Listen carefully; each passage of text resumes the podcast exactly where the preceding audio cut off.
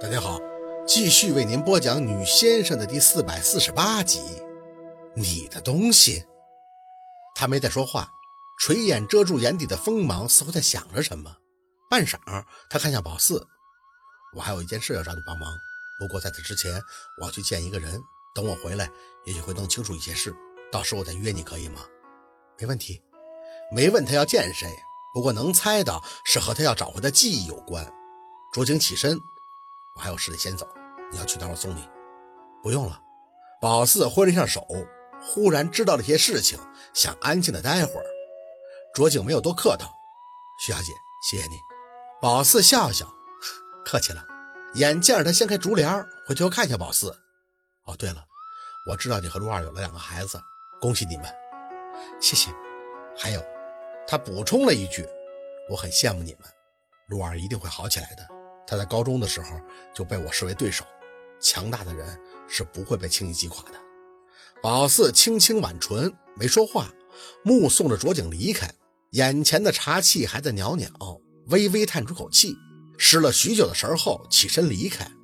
阳光正好，宝四站在茶社门外，抬眼看了看城市中天空少有的湛蓝，清风微拂，空气中有小小的絮状物在四处的游走。五月了。深吸了口气，隐约可以嗅到丁香花的香气。手机里还有两个孩子刚过完一岁生日的视频，还在里边看到了精神矍铄的老太爷。他坐在太师椅上，左右抱着两个孩子，朝着夏文东的摄像头对他说：“宝四，你辛苦了。”宝四微牵着嘴角看着视频，想说辛苦什么了呢？最起码他还好好的站在这里，只不过就是短暂的分离。这所有的一切。也都是为了更好的相聚。时间是公平的，记忆里的昨天还是大雪纷飞，可现在却已莺飞草长，春光明媚。手机响起的声音拉回了思绪，宝四现在真是一分钟都离不开他了。接起放到耳边，喂，薛总，你什么时候回来？有文件需要你签字。明早。好，我在办公室等你。是杨助理。宝四现在的生活轨迹就是三个地方：他自己的工作室、给雷叔看地、参加拍卖会，以及去海岛度假酒店办公。省城的恒润总部有秦森，不需要他做什么。滨城酒店的杨助理却是早早的就联系了他。陆佩不在，他有事儿就会找他，所以每个星期宝四都要抽时间去趟陆佩在北海度假酒店的办公室。有很多的合同，还有文件，以及陆佩早早就做出的规划，都需要他去处理。酒店的每个中层以上的员工都晓得宝四的几重身份：陆太太、阴阳师、雷叔的干女儿，以及目前酒店的代理决策人。很多双眼睛盯着，这也正是宝四卯着劲儿跟雷叔学习的原因。宝四太怕丢脸了，更不能丢了陆佩以及雷叔的脸。杨助理早前问他办公室定在哪儿。哪个酒店都有陆佩的办公室，宝四没有犹豫的就把他的固定办公地址定在了北海度假酒店。一来家数在，去了就可以看到他。最重要的，这是陆佩自己的第一个项目，也是和他拥有最多回忆的地方。宝四喜欢那儿。不过杨助理也说，陆佩以前也最习惯在北海岛的办公室，会心情好。宝四说他也是。第二天早上九点半，宝四准时出现在了海岛度假酒店的办公室。案例召开会议，看各部门的负责人递交的报告，分析酒店市场趋势、员工管理，针对旺季要展开的活动规划。在过程中，宝四偶尔会失神儿，越发的觉得自己不是自己，而是陆佩。会后回到办公室，杨助理拿着文件进门，合同文件的递到宝四眼前，每条都要过目。初次接手时，那真跟看天书一样。每晚都熬到后半夜三四点，恨不得谁要能开个速成班，他马上就得交钱上课。或许真的和陆佩心有灵犀。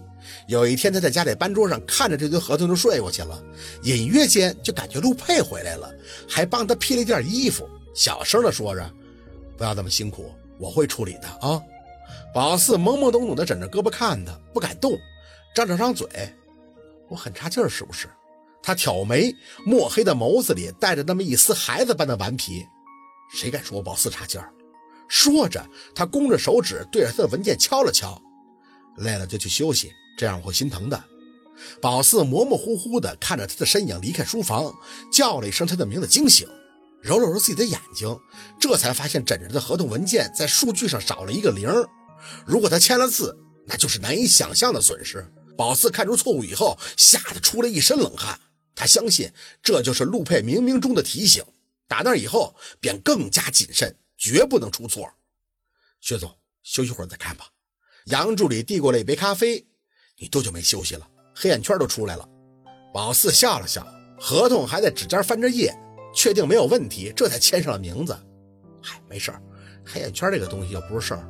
你家陆总从视频上看不出来的，现在啊都可以美颜了。等他回来，我就每天都得休息喽。杨助理许久都没有应声。宝四抬手把看完的文件递给他，低空通航的申请还得多久下来？不用一个星期。宝四点头，那就下个月，给我约海特航空技术公司的吴总。约前一定要说明，罗布逊 R 四四是现在客户主要的选择。合作的话，这款机型绝对要保证我们的供求。杨助理嗯了一声，眼底略有不解。薛总可以多约几家航空公司啊，我们酒店这么有优势，为什么单独约这一个呢？宝四笑着看他。很简单呀，我看中中海特的资质，自然也得让他们看到我们的诚意，懂了吗？杨助理推敲了一阵宝四的话，点头。啊，懂了。说完，他还笑了笑。薛总，你和陆总越来越像了，只是你会告诉我这么做的理由，陆总不会。宝四牵起嘴角，所以是不是跟我在一起工作更愉快啊？那家伙在工作中可不能笑，一笑就没好事儿。杨助理满眼的感触。薛总，其实。薛助理，宝四强调了一下，跟你说一百遍了，私下里就叫我薛助理，我们都是给陆佩打工的嘛。杨助理有些不好意思，你哪里还是当初那个薛助理了？那时候你……他双手隔空对着宝四比划了一下，小姑娘嘛，还唱飞得更高，爱笑爱闹的。这一眨眼七年了，我自己都不敢相信。宝四看了一眼时间，中午了，可以缓一缓脑子，起身看向他，嘴角笑着。那时候啊，你总是朝我挤眉弄眼的，抓紧时间就给我使眼色。杨助理轻笑着摇头：“是啊，以前总怕你不了解陆总的脾气，谁知道你哪次都是迎风上。不过呀，也就你敢，陆总也不会生气。三次啊，光我知道就三次，你给陆总打出血了，一次头，一次脖子，还有一次是他去薛主任的婚礼，把一个人牙给打掉了。可他哪一次过号都挺高兴的，我那个时候也真是理解不了。”宝四松了松胳膊，走到窗前，看着不远处的度假酒店的全景，碧海蓝天呀。回忆总是会不停的在岁月中反复的浸泡发酵的越发醇厚。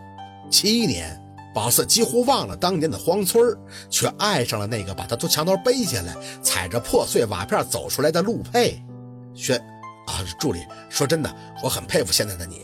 可是我觉得你还是要多休息。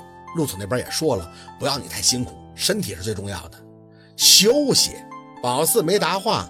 是啊，每天都忙得要死，他自己却甘之如饴，不敢休息。休息要做什么？宝四宁愿去给雷叔看地，给人看事情、看文件、看资料、看大大小小的合同方案。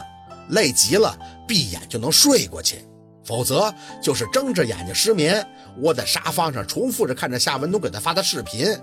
休息要做什么呀？杨助理在身后没再多说什么。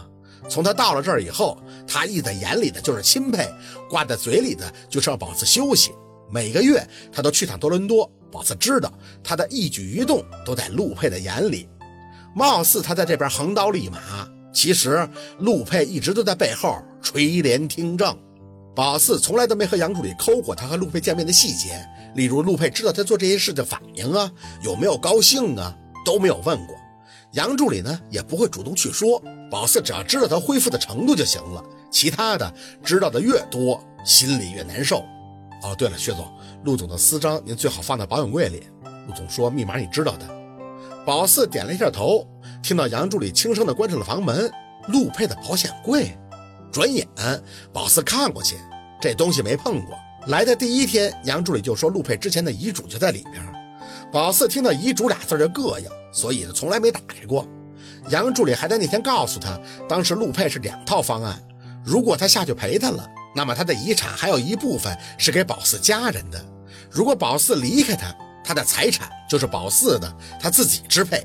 宝四听到这些话没发一语，知道这是陆佩的风格，他总是去给他收尾，给他安排，帮他照顾家人。即便宝四如此冲动的死了，那后边的事儿他也在管。回神儿，宝四走到保险柜前蹲下，手上微微的扭动，轻响后没有打开。不是我的生日，有些纳闷儿，换了组数字继续实验。咯一声后，柜门打开，宝四勾起了唇角，密码居然是他农历的生日。这没跟他说过呀，只是给他看身份证时说过那是阳历的，农历的生日太过压抑，所以从来不过生日。那他是问的若文？摇摇头，宝四看了一眼里面的牛皮纸袋，就回身找出陆佩的私章放了进去。刚要关门，就发现里面一角有个方正的绒面小盒子，伸手拿过，打开却是半指高的小瓶子，里边装着透明的液体。时间久了，有些泛黄和浑浊。这是还好，这盒子里边有张便签纸，上面只写了一行字：“我的东西你也敢扔？你的东西。”宝四摇晃了一下那个液体，忽的明了，是眼泪，是十九岁的他在海边扬手扔了的东西，发誓再也不要为陆佩哭了。这家伙，他居然能捡回来！宝四看得眼前模糊，哼，我就说自己怎么那么爱哭啊，谁让你捡回来的？好，今天的故事就到这里，感谢您的收听，喜欢听白好故事更加精彩。